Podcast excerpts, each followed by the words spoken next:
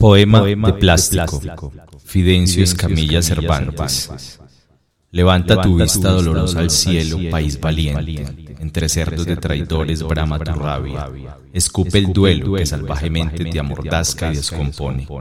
Mira mi sonrisa de plástico, es una sonrisa desechable, una sonrisa grotesca, de obreros de jornadas infinitas, de obreros que llevan en los bolsillos los pesos inflados, pesos que se niegan a estallar. De mi boca de plástico brotan oscuras palabras desechables, palabras que quisieran resonar en estas calles, palabras que quisieran retumbar tus oídos de plástico. En estas calles donde cada día se abortan esperanzas, en estas paredes embarradas de asfalto, en esta tierra de pechos desnutridos donde circulan periódicos, periódicos impresos con tinta radioactiva y estallan bombas en las ocho columnas de los diarios. Sigue mirando esta mueca de plástico, sigue escuchando estas palabras desechables en este planeta desechable. Botellas desechables, promesas de plástico, gobernantes desechables, decretos desechables. Dinero, la Casa Blanca se ocupará de ello. Ese imperio geométrico es alguien que con cinco lados edifica latrocinios en este continente conquistado desde siempre. Continuemos hablando con palabras desechables en este México de plástico donde los salarios están erosionados. Hablemos del petróleo. ¿Qué es el petróleo? El petróleo es nuestra riqueza, pero también es nuestra pobreza. Es nuestra esperanza, pero también es nuestra miseria. El petróleo es nuestra victoria, pero también es nuestra derrota. El petróleo es de color negro, como negra es nuestra esperanza. Negro es el llanto de las niñas prostitutas, como negras son las manos de los funcionarios fraudulentos políticos que roban la sangre del obrero, ministros que trafican la sangre del obrero, funcionarios que jamás pisan cárcel porque el voto nuestro lo protege. Tatiana. ¿Qué? ¿Qué no, señor? Ay, señor. Levántese pues, es hora de hacer destino. Ay, déjame dormir otro ratico. No, señorita, coger la tata.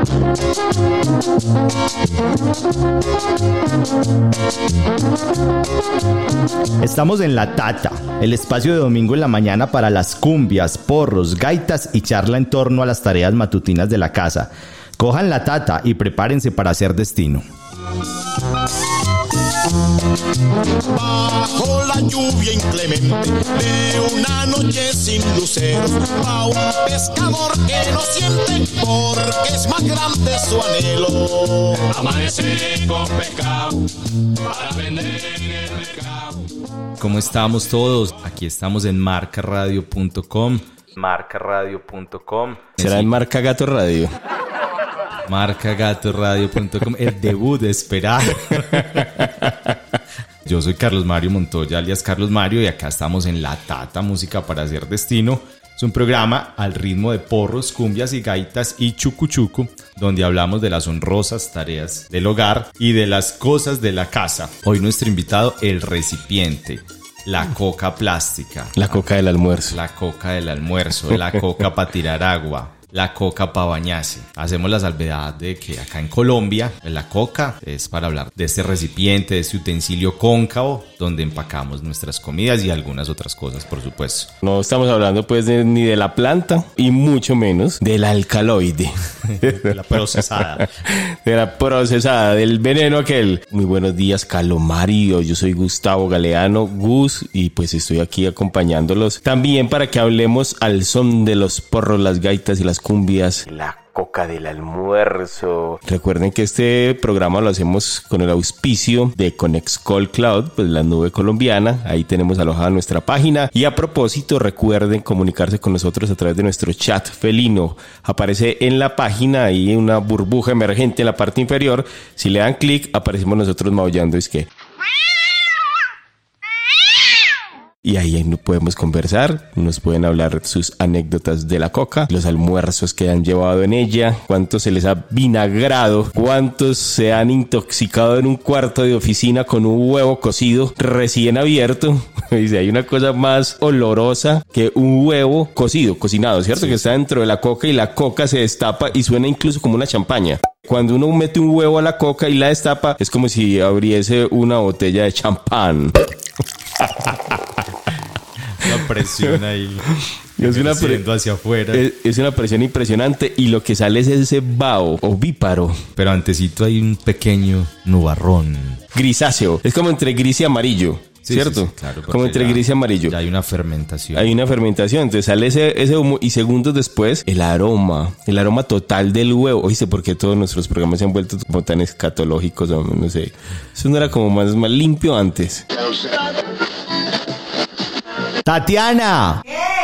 E- Esa me impresiona, ¿cierto? El huevo de- dentro de la coca, porque eso es capaz de fermentar cualquier edificación, cualquier escuela, cualquier colegio, cualquier edificio de oficinas. Con una sola coca que se destape de huevo, ya queda fermentado. Esa a mí me impresiona mucho. Y me impresiona cuando a la hora del almuerzo en cualquier oficina por ahí, uno entra y desde, no sé, unos metros, 50, 100 metros, uno ya sabe que, que están almorzando. ¿Cierto? Ah, que él trajo lentejas hoy. Y uno no ha llegado pues al cuartico aquel donde eh, se sientan a almorzar. Y si uno ya almorzó y entra al, al cuarto donde todos tienen su coca, o sea, el malestar estomacal, la, la náusea, es la, chocante, arcada, la arcada que puede generar es terrible. Hablando de arcada, un saludo para Melissa Cañas. ¿Oíste? Contabais una historiecilla que vos tengas con una coca, algo que te haya pasado con una coca. A mí, a mí en lo particular con mi hermana, a mí me mandaban a llevarle la coca. El porta. No, era, era una coquita. A ella, mi mamá todos los días le mandaba a la escuela, en el kinder, eh, una porción de, de galletitas saltines acompañadas con una bebida que iba en una coquita. Con, con malta, con caspiruleta. No, no, era, era como una especie de frescavena. Y se empacaba en un frasquito que para aquel entonces se le decía fresco gur. Me pasó una vez que mi mamá ahí echó chocolate caliente en ese tarrito. Ay, Dios santo. Y pues yo me fui muy, muy sí señor a llevar el, el- el refrigerio para mi hermana. Pues se me ha desfondado la bolsa y se me ha regado el chocolate. Yo iba pues siempre en bicicleta.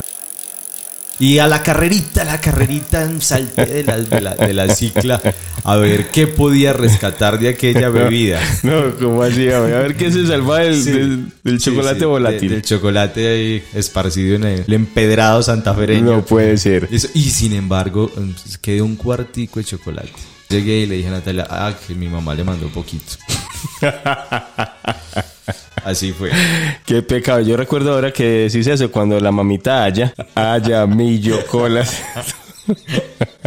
La mamita ella siempre me llevaba la coquita. Yo estaba en primero y segundo de, de primaria. Yo ya estaba grande. Yo ten- primero yo ya tenía por ahí 15 años. Mi ilusión era salir al descanso porque la mamita ella me llevaba, no me empacaba en la lonchera, sino que ella me la llevaba. Como para tirarse el paseo o salir de la casa, no sé qué. Y siempre me llevaba una coquita. ¿Te acuerdas de esas que era como que, que cabía un sándwich? De esas planitas, plásticas, amarilla, pero de un plástico grueso. Sí, sí, sí. ¿Cierto? Y una tapa Muy hermética. muy hermética, pues que no necesitaba como agarraderas como las herméticas de ahora, sino que pues ella sola con la presión y eso era uno le tenía que jalar. Y siempre era arroz con huevo revuelto, muy saladito. Y de pronto media arepa. Y en el termito me llevaba o chocolate, pero no me gustaba tanto, o una cosa que se llama caspiruleta, que yo no recuerdo qué es. O sería que me estaba diciendo a mí. no, no, yo es que no a ver caspiruleta.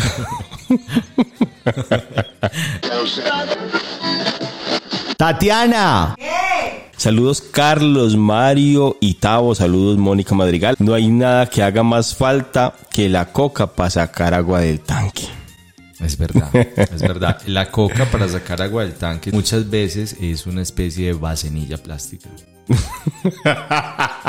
¿En serio? La he visto en más de una parte. Donde hay tanques, pues, que Sí, sí, ya sí. tan ra- es tan difícil ver. Pero esa vacinilla de niño, Sí, claro, claro. La, la infantil, claro. Eh, la- ro- rosa. Sí, sí. Ro- O verde. O, azulita. Eh, yo, yo conozco verde en varias partes. Muy bien, hoy vamos a hablar de la coca del almuerzo. Hay muchas historias. Empecemos con musiquita. Hágale. Hágale pues.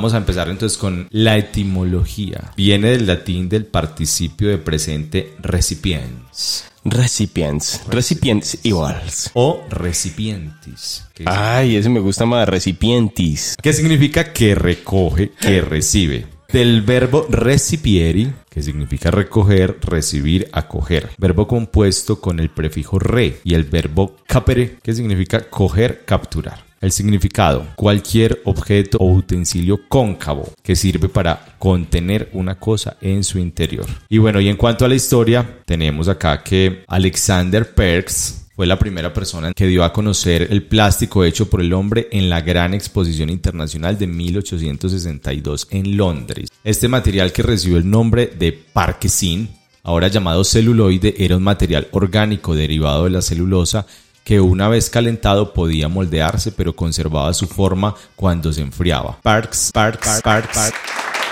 afirmó que este nuevo material podría hacer cualquier cosa que el caucho fuera capaz de hacer, pero a un precio menor. Había descubierto un material que podía ser transparente y tallado en miles de formas diferentes. No, genial. Imagínate que pues la cinta de cine, eh, pues es el celuloide, Ajá. ¿cierto? Y al principio la emulsión que tenía hacía combustión muy fácilmente. Entonces imagínate pues la bomba, la bomba de tiempo que era una cinta, un celuloide de una película en un proyector friccionándose en todas esas palancas y piñones y, pistilos del proyector y además con una luz calentando en un cuartico pequeño y ardiente. Imagínate lo que podía pasar y lo que pasó tantas Claro, veces con el celuloide de la película.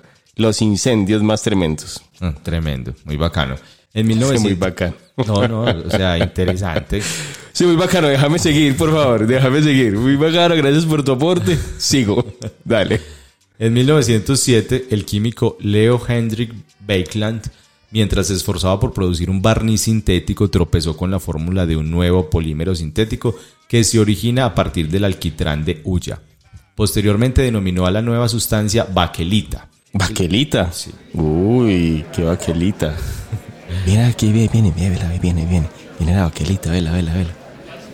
La baquelita, una vez O sea, formada... no te interesa nada de lo que te digo, pues, o sea, todo lo que yo te digo, o sea, haces caso omiso a cualquier invitación al chascarrillo, pues. O sea, la idea es Pero, terminar o sea, la historia a ya. toda hora necesitas retroalimentación. Bueno, hágale pues. Listo, listo. Hágale pues. Siga. ¿Qué querés hablar de la baquelita? A ver, y entonces. Bueno, la, la baquelita una vez formada no podía derretirse debido a sus propiedades como aislante eléctrico. La baquelita se utilizó en la producción de objetos de alta tecnología como cámaras y teléfonos. También se usó en la producción de ceniceros y como un sustituto del jade, mármol y ámbar.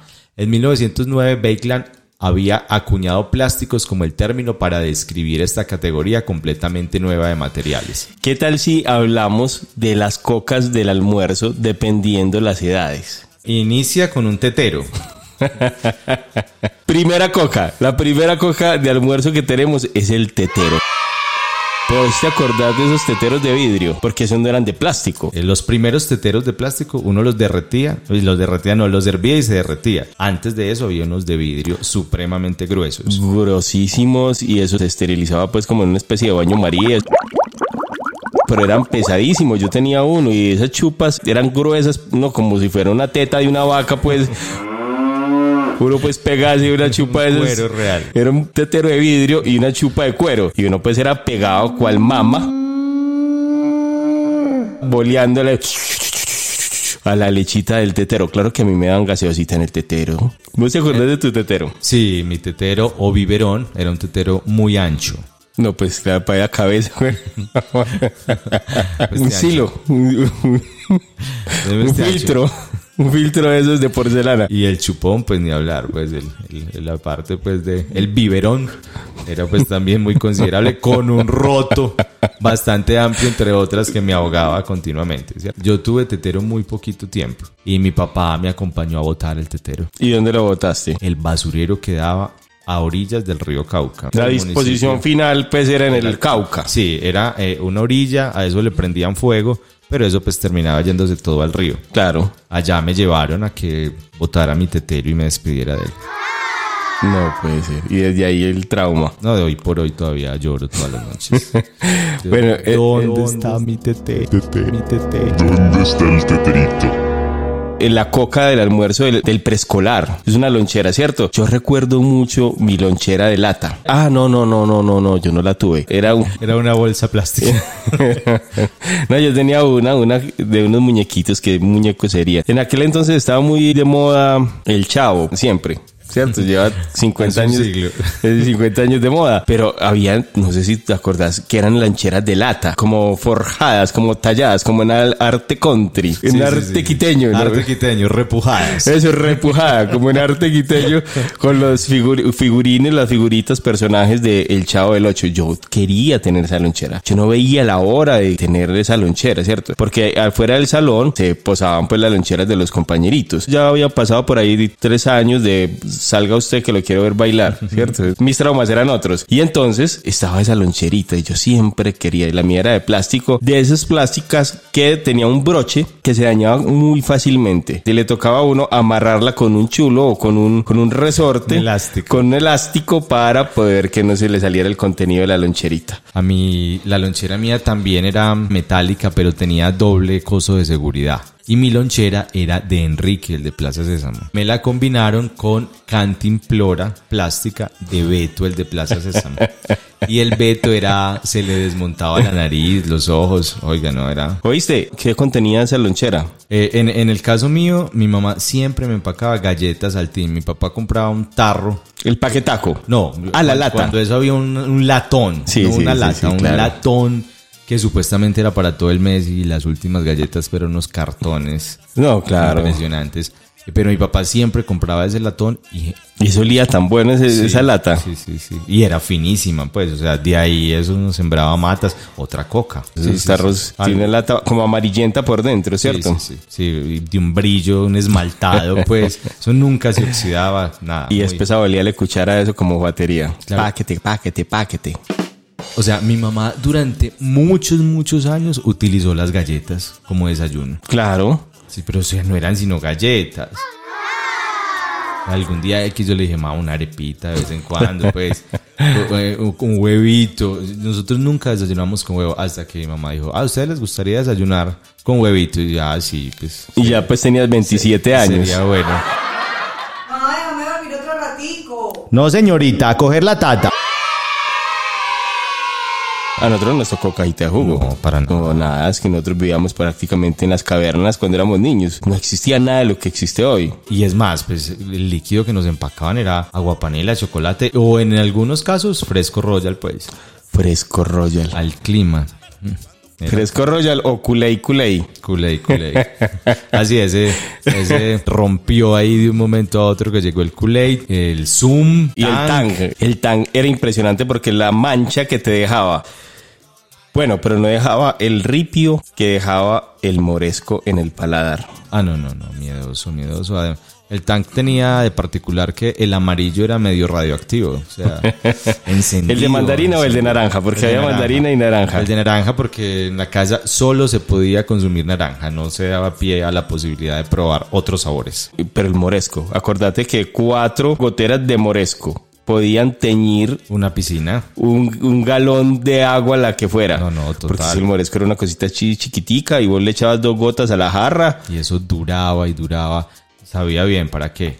Cuando se iba la mano, pues era ya irrecuperable, irrecuperable la jarradita. Una gota de más, bote esa jarra. No, no, no. Y lo que te quedaba en el paladar. O sea, vos le podías bolear a eso y que... Y dele, y dele, y dele. Lo más berraco era que se convertía como en, en áspero, en carrasposo. No, era, era horrible. O sea, yo no sé por qué se posaba, o sea, se formaba una capa abrasiva, una capa abrasiva en el paladar después de un vaso de moresco. Como el que le estucaran a uno la boca. Era horrible. Bueno, eh, en primaria, A la coca iba migrando más a lo que te decía ahorita el sándwich. recuerdo cuando éramos niños no existía el jamón. No, mortadela. Pues es que nosotros sí, nosotros somos de la Sí, edad de piedra, pues no existía jamón. No. Por lo menos en la casa, y si existía, no lo compraron. ¿Cierto? No, o sea, no, no había. Nunca había una tajada cuadrada, rara, rara, No, no, no. Eran redondos, eran mortadelas. Una mortadela, entonces era sándwich de mortadela. Y qué rico esos sándwiches, pero de sanduchera de metálica. Claro. No eléctrica. No, no, que se coloca encima del fogón. Eso, y se voltea así con quesito, cuando comprábamos un cuarto de quesito, ¿cierto? En la tienda. Vea, vaya, tráigame un cuarto de quesito. Y entonces uno iba a la tienda y entonces él, él partía, ¿cierto? Partía un quesito, partía esa mitad a otra mitad, Claro, quedaba claro. el triangulito del cuarto y lo envolvía en ese papel café. Semitransparente. En ese papel café de tienda o azul. O azulejo, azulejo. O sí, azul. Azul pálido. y te envolvía el, el quesito y vos te lo llevabas. Y cuando llegabas a la casa te das cuenta que sobre la superficie del quesito se había quedado marcado uno de los números de las cuentas, porque en ese mismo papel que te envolvía el quesito, él hacía las cuentas de la tienda. Y en bachillerato, como uno ya se sentía un poquito más cool, ¿cierto? Más, más, eh, ¿cómo se llama? Sí, más bacaneado, Sí, sí. ¿cierto? Más, so- ah, más sollado. Más Más sollado. sollado era, en vez de cool, es sollado. Más sollado, entonces uno pues no, le daba pena, le daba pena llevar la coca.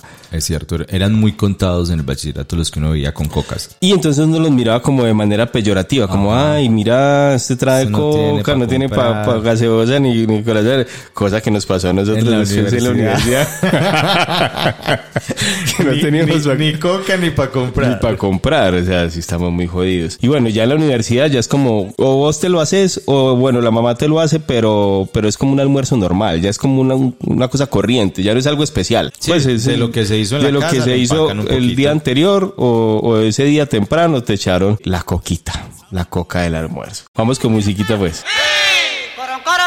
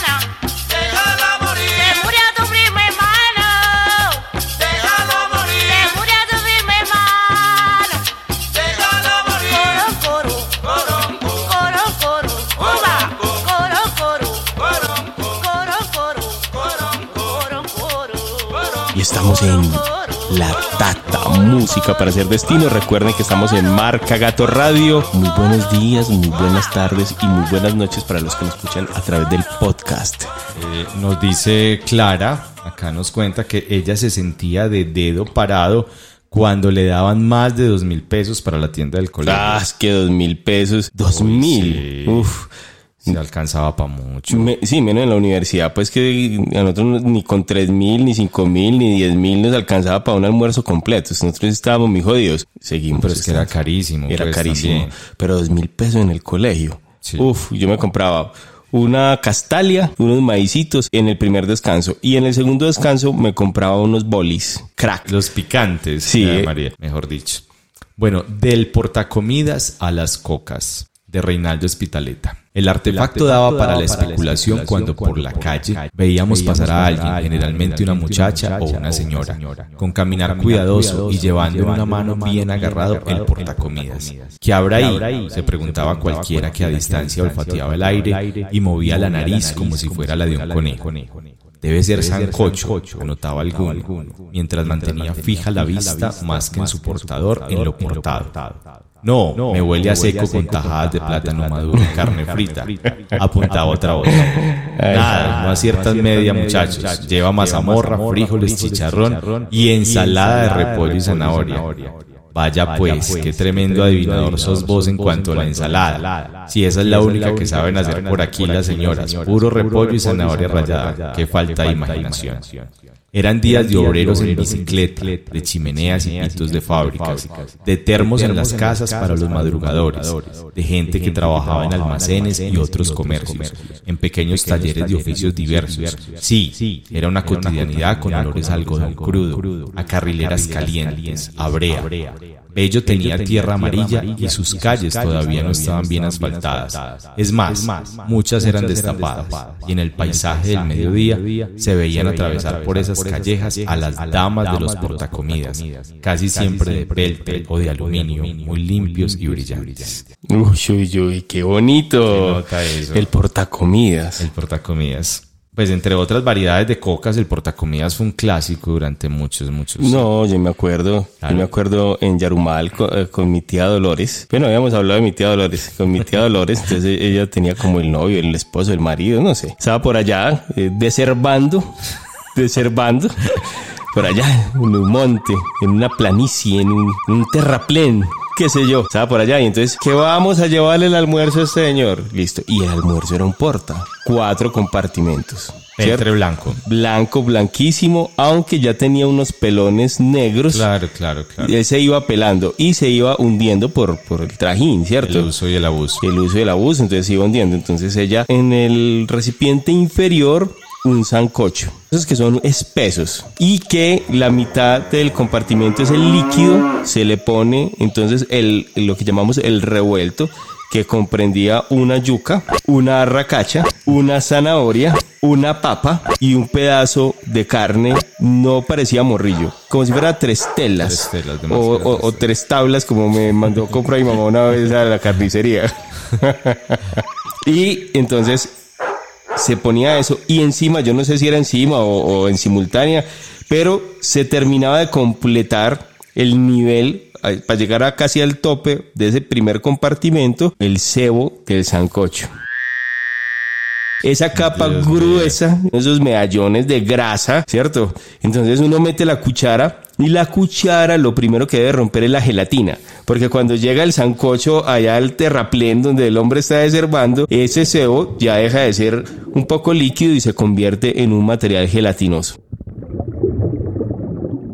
Claro, claro. Entonces lo primero que hace es comerse la gelatina y en el fondo está el sancochito. En el segundo compartimento entonces venía un arroz blanco con una ensalada de repollo y zanahoria Como dijeron acá en la crónica. y un limoncito encima y ya. La tercer coca un aguacate, un banano y en el cuarto compartimento en el que se posaba la tapa superior de todo el dispositivo, mazamorra. Y al lado del portacomidas, al justo al lado, incrustado entre los recipientes y las varillas que la sostienen, la cuchara. Ah, claro, porque eso tenía como un portacubiertos también. Sí, ¿cierto? eso, eso. Uno, uno los descargaba ahí. Bueno, otro tipo de coca eh, de, las de las que se han utilizado, pues tradicionalmente es la coca de acción. Eh, Pero eso no termina como sabiendo a jabón. Claro, claro, igual y uno con este rayón obsesivo, pues no termina, empieza y finaliza. Eh, se echaba la, eh, la cosa, desayuno, almuerzo en la misma coca de acción, de la grande ojalá, se tapaba ¿Con qué se tapaba eso? Con la tapa, la tapa con la de tapa de acción, acción, ¿cierto? claro. Con la tapa de acción y se metía en una bolsa. Y el kit se completaba con un tarro de milanta. Claro, claro. Ese tarro de milanta eh, blanco, gruesecito o azul. También había uno como azul o Sí, sí. un verde azul. Era como un verde Sí, azul. azul, azul. Y ahí se metía el agua café o el, el- el agua dulce con leche, a la cual también se le dejaba una nata, una nata. Qué pereza ese con nata, eh. Uf, horrible. Entonces, el agua café o el, o el jugo de tomate de árbol, para que no se regara, se, se le ponía una bolsa entre el tarro de milanta y, Y la, la tapa. rosca. Y la, y la rosca y la tapa. Y eso quedaba muy sellado, muy bacano. Te ibas con tu kit completo de acción y milanta. Sí, ayer indagando pues al respecto me dijeron que había gente que llevaba el almuerzo en tarro de chocolizo. Ah, la coca en tarro. Ah, es que será buenísimo también porque será ancho. Pero muy hondo, pues. Muy hondo, había, muy hondo. Había que o echarle mucho o tener una cuchara muy larga, pues. La cuchara, la cuchara larga. Ah, ese es un embale también. Cuando uno lleva coca y no lleva cuchara. Ah, no, total, total. Ay, güey, madre, dejé la cuchara. Y entonces uno esperando que el otro almuerce, si está en la oficina, me vas a prestar la cuchara. Y uno que dice, ve, me vas a prestar la cuchara cuando termines. Esa persona se toma todo el tiempo. Yo no sé si es de gusto, adrede, qué será, pero esa persona se toma todo el tiempo. Coge la cuchara, la, la mete en la coca, se la lleva a la boca, mastica las 17 veces, yo no sé 40 veces que hay que masticar. Vuelve con ella y uno es mire y mire. Y el tripitorio Bufando. ¿Qué no, señor? Ay, señor. Sí, bueno, a- ahorita también unas cajas como de el arroz chino lo envían en una presentación que es una coca plástica con una tapa hermética. Sí, esa coca pensé que era una caja de cartón. Ah, pues también el combinado es, eh, hace las veces de coca. De coca, eso. Claro, eh, la- los- las cosas de icopor. El licopor, cuando clásico, cuando yo almorzaba por allá en el Matorral. Y en el Matorral, ahí cerca del Hospital San Vicente de Paul, por Juan del Corral, que quedamos muy llenos, empaque. Y empaque ese nicopor. Sí, sí. ¿Cierto? La coquita desechable por excelencia, el licopor, y bien dañino y bien perjudicial que es el berraco. Y bueno, y las cocas de vidrio pues son la berraquera. Sí, sí, ya son las que las de moda, ¿cierto? Porque conserva el calor, son finas, Claro. pero también perderla, pues, perder la Ah, no, coquita. claro, difícil. Y que se caiga y se estropee, se quiebre. Aunque son muy gruesas. Son muy gruesas y bueno, y, y también están esas de eh, muy sofisticadas como de microondas, que si con una tapa no sé qué, hermética y que conserva el calor de una manera y que fluye el calor de ciertas, en ciertas direcciones que hace que mejor dicho que un pescado esté en cinco minutos en el microondas, que, que para secar arroz en una coca y que eso mejor dicho en 15 minutos está un arroz que sale abierto como una crispeta. Una que- rosal. eso, que hay una cosa, hay varias empresas de esas de, de- ¿cómo se llama eso? Eso que vos te has metido tanto. Una pirámide multinivel. Multinivel. En multinivel y entonces que te compran las cocas, te venden las cocas, que no sé qué. Pero que va. Bueno, pero la coca sí es vital. Bueno, vamos con musiquita. Sé cuándo vamos a cantar, pues. Tengo una muy especial para cantar. Se llama Remolinos.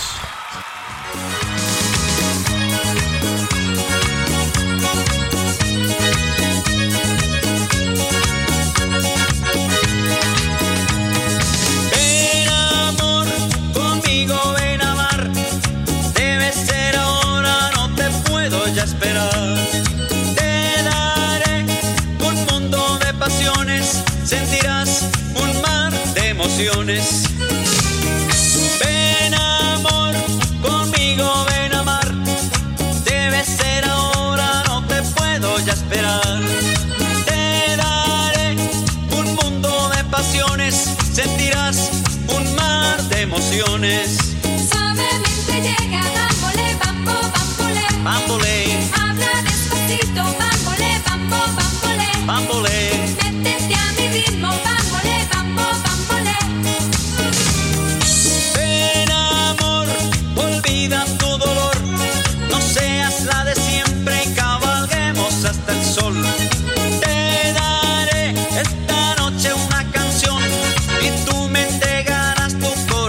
Bámbole, Suavemente llega, bambole, bambo, bambole. bámbole,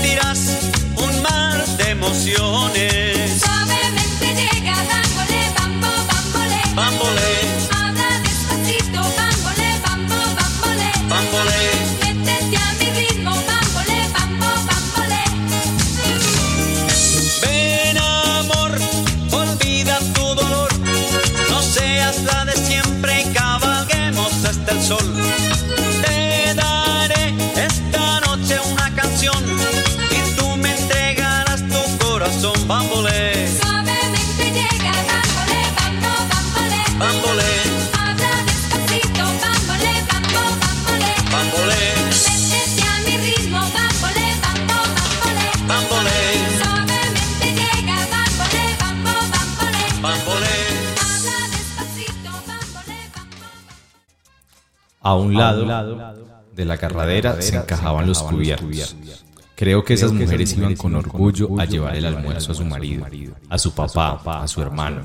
El paisaje era a veces alterado en ese aspecto por algunas bicicletas que en el cuadro tenían, además del portacomidas, un adecuado, uno adecuado para el termo. Eran termos plateados y casi siempre eran trabajadores textileros los que los llevaban. Daban la impresión de consumir mucha energía y uno pensaba que trabajar en una fábrica era como una especie de esclavitud o de estar encarcelado por turnos. El portacomidas hacía parte de lo común y corriente, no había por qué ponerse tan mosca cuando se observaba el paso de los que lo llevaban. Pero los muchachos de entonces, patos de esquina y acera, éramos curiosos, dados al chismorreo y a la dulzura del no hacer nada. Y tal vez por eso se tornaba como una diversión el adivinar. En últimas nunca sabíamos qué iba adentro. Qué viandas guardaba el utensilio. Debe ser pura guapanela y arroz en masato, decía alguno. Y también tajadas de papa y arepa quemada, se escuchaba conjeturar a otro. No sé cuándo se perdió el paisaje urbano, aquel pasar de gentes con portacomidas al mediodía y el mundo se volvió más veloz, tanto que parecía que ya nadie podía ir a almorzar a su casa ni repetir el ritual diario del encuentro, en una mesa de comedor con, con conversa y otras amenidades. Los portacomidas, que eran un trastro de emergencia, ya habían roto ciertas rutinas domésticas y la hora del almuerzo ya no era tan familiar. Después fue peor. Eso está buenísimo. Sí, sí, Ese es de Reinaldo Espitaleta, ¿cierto? Qué cosa tan chévere y tan, tan real, pues, ¿cierto? Y, y la transformación de ese traste. Sí, sí, eh, De ese traste. Y la coca, es que la coca está presente siempre, nuestra coca del almuerzo, y nos sirve para todo. Yo vi en el estadio gente que llevaba coca para comer, Claro. ¿cierto? Uno de esos Al cine. Ah, En serio. Al cine no me tocó, pero ¿cómo viste vos No, eso? yo tenía una amiga, Marina Flores, y ella... ¿Murió o sigue? No, sigue, sigue sigue, vigente. sigue vigente. Sí, sí. De las pocas.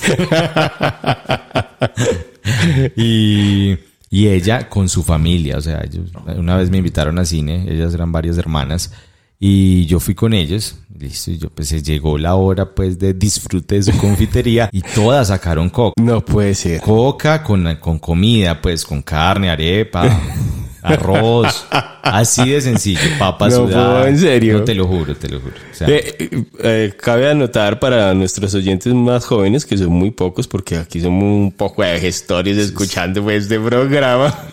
de ahí que sean más los muertos. Pero cabe anotar para los más jóvenes que en el cine, antes en nuestros cines había un momento para disfrutar de la confitería y era la mitad de la película. Claro. Justo en la mitad de la película se iba desvaneciendo la imagen y aparecía en todo el centro de la pantalla un letrero que decía Disfruta de nuestra confitería. y uno, ah, jue madre. Y justo en ese momentico uno alcanza a ir a hacer chichi y atisbar como los que tenían plata y, a ver, comían. y a ver comprar. Acordate, ahora que decís en el cine, en el cine la coca, pues acordate del fiambre. claro. O sea, fiambre clásico, porque el fiambre también va en coca. Pero el fiambre es uno. Y es el que va envuelto en hoja de viajo. O en su defecto, hoja de plátano. Y pues eh, eh, en algunas partes se le utilizaba un pasón. Pasón por la parrilla para ahumar esa hoja. Bueno, ¿cuál es el mejor fiambre que usted has comido? O un fiambre así que os recordes, o cómo es la configuración pues del fiambre que vos decís, este es el fiambre que, que a mí me gusta. El, el fiambre de mi suegra es muy bueno. Estaba pensando, vos dijiste y pensé de una que era que el fiambre de mi suegra, que es Joa, es muy bueno. Pensé que ibas a ser tan romántico, pero hoy no ha sido. Hoy estoy más frívolo. Hoy estás frívolo. Sí, sí, es muy, muy rico. Mira, tiene, tiene su huevo frito, tiene su porción de carne, un arroz muy, muy rico. Pero, pero lo que más me gusta es una papa, ahí que tiene triturada como en cebolladita. Migas, migas Sí, de papa. Como unas migas de papa. Muy, muy, muy, muy deliciosas. Eso me ha encantado, pues, de, de ese fiambre. Eh, el de ella es exclusivamente en hoja. ¿Eso qué? Y eso desde que llega es huele y sabe Hola. delicioso. ¿Qué tía? hijo. ¿Bien o qué? ¿Cómo estás? Bien, ¿y vos? ¿Cómo seguiste? Ah, muy bien, gracias a Dios. ¿Y vos? Tía, no, aquí en el programa estamos al aire escuchándote para que nos contes así como vos, a vos que te gusta armar fiambres. ¿Cómo es el fiambre más bacano que vos has armado? Pues todos los que te han dado te parecen muy ricos. Pero, Es con braviedad inmediata. pero, pero conta a ver cómo, cómo haces un fiambre, pues, ¿qué le echas? ¿Cómo se hace un fiambre? Cuente a ver. Bueno, el fiambre sucede la mucha. El fiambre se hace pues eh, con, eh, con arroz y se hace carne, si usted quiere, molida o frita, como quiera. Carnita Bueno. molida, carnita molida, tía, qué rico. Y entonces, Bueno, chicharrón, chorizo y huevo. chicharrón, Sí, chorizo y huevo. Ugh. Carne molida. Oíste, tía, pero... Usted mismo ha visto cuando, cuando hemos ido a pasear que llevamos fiambres. que Claro, claro, sí. Oí- Oíste, tía, y entonces eh, ese... Se chi- compran las hojas. No, pero espérate, yo tengo, una pre- yo tengo una pregunta del chicharrón. ¿Ese chicharrón no se pone muy blandito ahí cocinado todo ese, pues, todo ese rato metido en Frito, esa... claro, frito, uno lo, lo hace bien tostadito. Y el claro, pues es lógico que no va a estar lo mismo tostadito. Claro, pero sí- Cuando, eh, pero queda sí, muy pero rico. sí. Bueno, las hojas del yao se compran en la Plaza Textores, o donde uno, o donde las vendan. se lavan bien lavadas y como se trae como una venita en la mitad, Ajá. Uno se las aplasta para que le puedan doblar y las pasa por la parrilla para que se quemen un poquito y ya coge, le echa el arroz, le echa todo lo que le va a echar, lo envuelve y lo amarra y listo, ahí está. Oye, sí, pero la amarrada, tía, eso está, eso es maluco. La doblada de un fiambre, pues, eso es... Ay, Una tarea ardua. bueno, ¿Cómo se yo- hace Yo eso? como lo doblo que no se, que no se desbarata, al abrir la hoja usted ve que está el fiambre completico sin desbaratar. Y entonces, ¿qué más recetas hay que dar?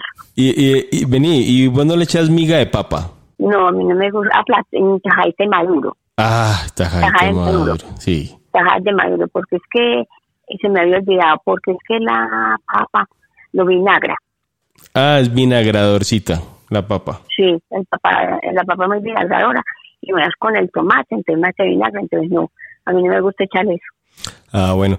Tía, y entonces, y, y es el fiambre. Y una coca, una coca normal como de esas que echas vos para el almuerzo, no sé. Que, la que- le hago a usted también voy a hacer una como la que le mando a usted pues Listo. el arroz tajaditas de papa Ah, qué bueno, sí. pues el huevo frito pero blandito y la carne que le hago que le gusta mucho que es el agua panadita Ah, esa carne de cerdo apanada. es- es- Deliciosa. por ahí oigo a Mari es que deliciosa Sí, muy Mari está en tu casa Sí, sí, acá estoy, Fabiola. Sí, acá Mari está estoy. en tu casa Acá estoy. Ah, ahí te estoy oyendo. ¿Cómo seguiste? Bien, bien, muy recuperado. Ah, bueno, esto sí es bonito. Aquí todos los oyentes ya están escribiendo que muy buenas tus recetas. y esperan que les des más. Un saludito, tía. Hablamos No, a más la tarde. orden, cuando necesite más recetas, me llama, que yo estoy dispuesta a colaborar con ese programa para lo que sea. Pues. Chao, muchas gracias. Chao, tía. Ahí está la tía, ¿cómo te parece? Un aporte muy, muy valioso para el programa. Muy bien, y entonces. Entonces, escuchando musiquita.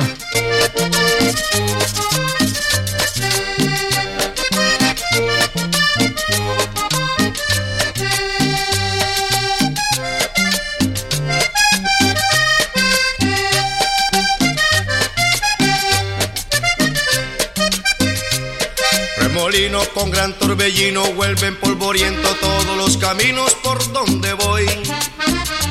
y se envuelven con nube de viento y a veces yo pienso que ando por el mundo sin saber quién soy. Y mis ojos se llenan de angustia buscando con ansia la forma de ver. Y en mi camino siempre se presentan los remolinos y no sé por qué. Remolinos hay en mi vida y no sé qué quieren conmigo. Se cruzan por mi camino quedando yo en la deriva. Y me atrancan cada camino por donde pienso pasar. Porque malditos remolinos, donde me piensan llevar? Remolinos, porque me enredan? Remolinos, donde me llevan? Remolinos, porque me impiden si yo quiero mis caminos libres? Remolinos, porque me enredan? Remolinos, donde me llevan? Remolinos, porque me impiden si yo quiero mis caminos libres?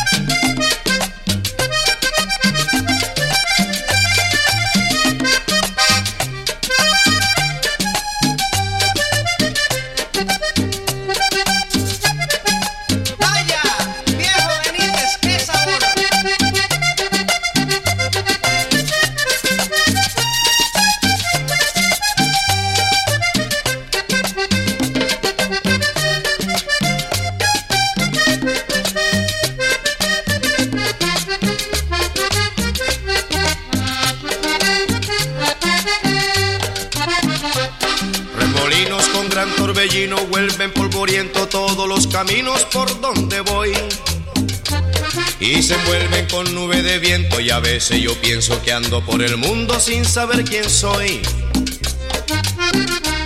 Y mis ojos se llenan de angustia buscando con ansia la forma de ver.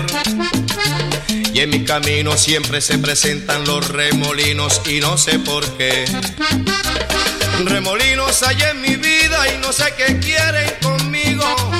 Y se cruzan por mi camino quedando yo en la deriva.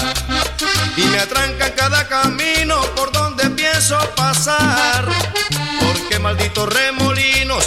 me piensan llevar? Remolinos, porque me enredan? Remolinos, donde me llevan? Remolinos, porque me impiden si yo quiero mis caminos libres? Remolinos, porque me enredan? Remolinos, donde me llevan? Remolinos, porque me impiden si yo quiero mis caminos libres?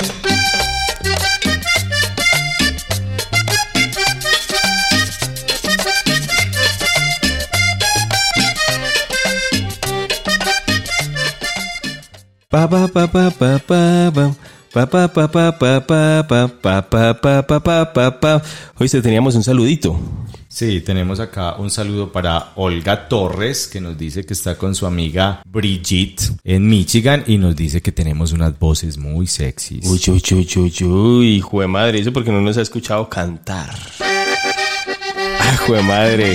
Oye, es que esta es nuestra canción, pues. No, es un himno. No, Para mí ya es un himno. no, es la canción de la vida. Remolinos de Aníbal Velázquez. Uf, me encanta. Vamos con esto.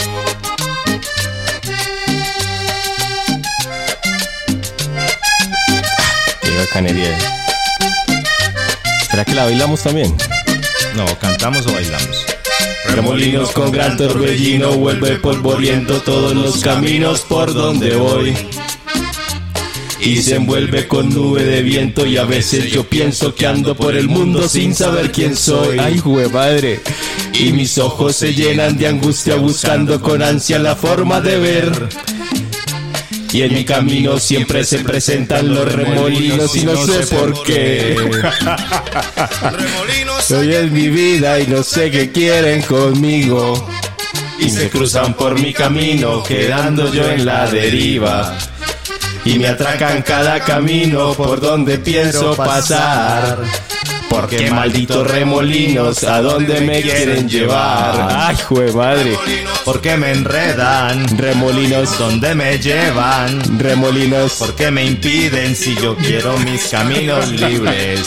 remolinos, Porque me enredan. remolinos, Se me llevan. remolinos. Porque me impiden si Si yo quiero mis caminos libres. Ay, jue madre. ¿Sabes qué es lo que más me gusta? Que nadie nos escuche, que podemos hacer cualquier cosa. Esta chacota, esta chacota. No, pero este tema sí, pues, nos pegó donde era. Oye, me encanta que podemos cantar, hacer, igual nadie escucha en vivo, nadie escucha el podcast, nadie nos escucha, nadie sabe nada. Mentiras, un saludo para toda la gente que está conectada a través del mundo eh, en nuestra página Marca Gato Radio. Recuerden que ahí A tenemos través, nues- a través del mundo esotérico.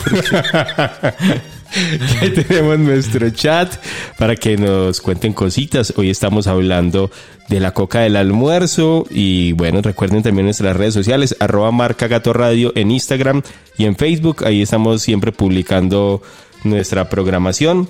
Bueno, escuche esto. En las oficinas olía almuerzo. Al mediodía, los trabajadores y hasta los ejecutivos llevaban, en vez de los clásicos portacomidas, las cocas o recipientes, casi todos plásticos, con comida que más parecía una manera de los fiambres de paseos del ayer. La diferencia estaba en que estos iban envueltas en hojas de viado o de plátano y las cocas se impusieron. Los ritmos del trabajo individualizaron al comensal. No era hora para intercambios, nada de dos horas para almorzar.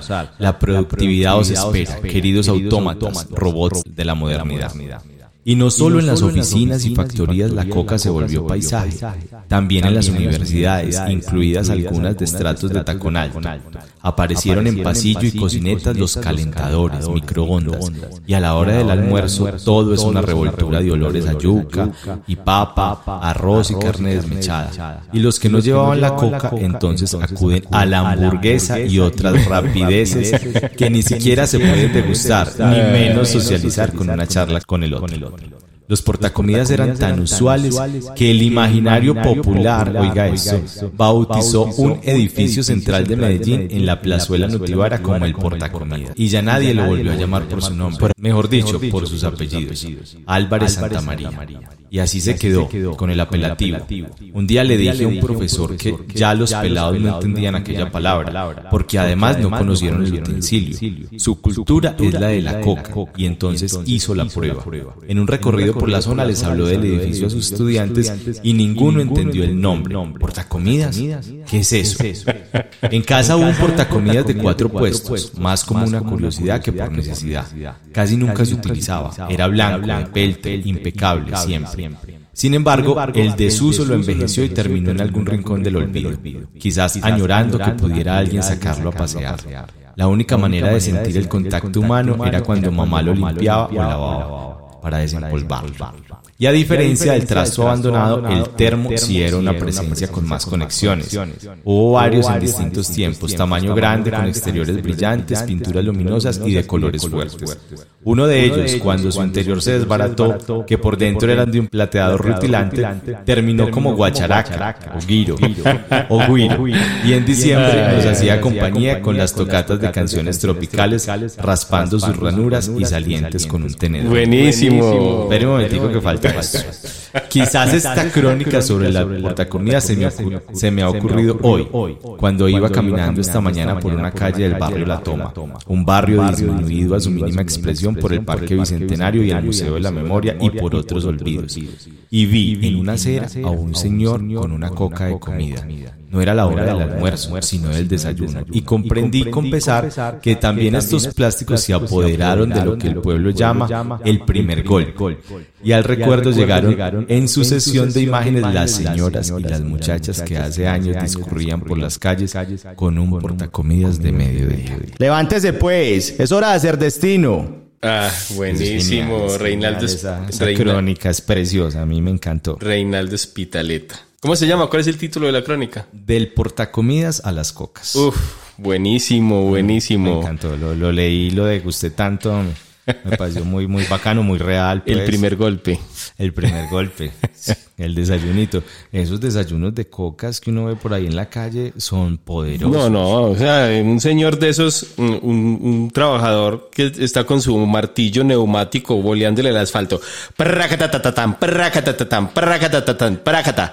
Y No, re- requiere un mínimo de 800 calorías, pues, para sostener ese aparato él, otras dos él- horas. él deja ese, ese aparato ahí, lo parquea, ahí junto a, junto a las señales que evitan el paso, lo parquea ahí, va a la tulita, saca su coca y empieza con el desayuno, ¿cierto?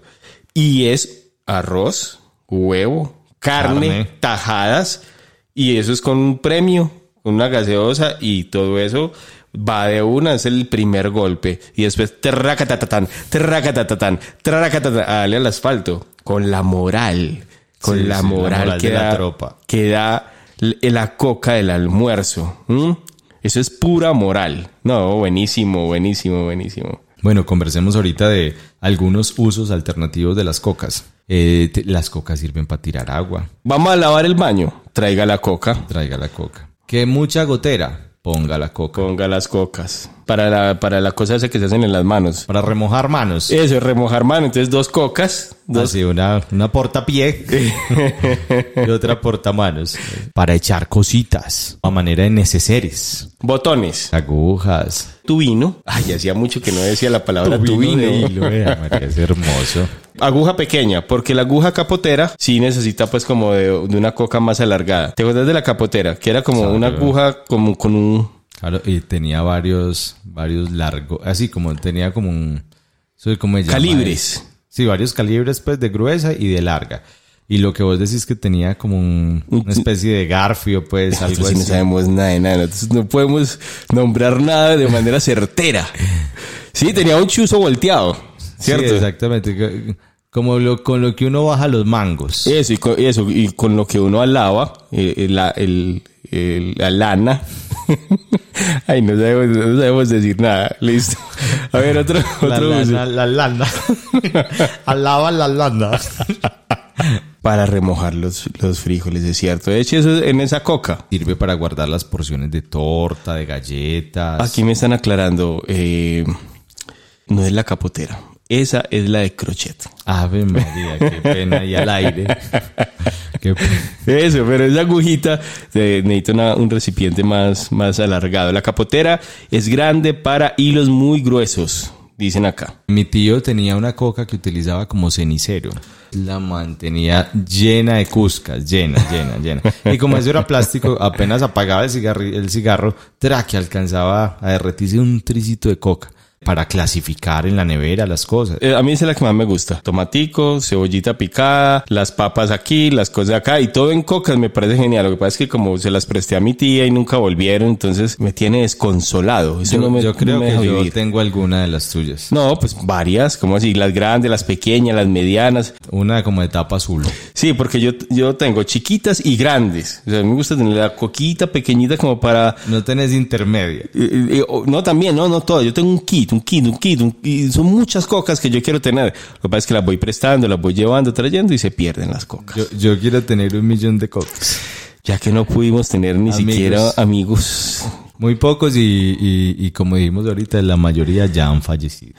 Bueno, No, genial. la pasamos muy bien. Yo soy Gustavo Galeano Gus y estoy muy contento acá. y bueno, yo soy Carlos Mario Montoya, alias Calo Mario. Y muchísimas, muchísimas gracias por estar ahí con nosotros. ¿Con qué nos vamos? Nos vamos con cenizas frías, los chiches vallenatos y Un abrazo para todos.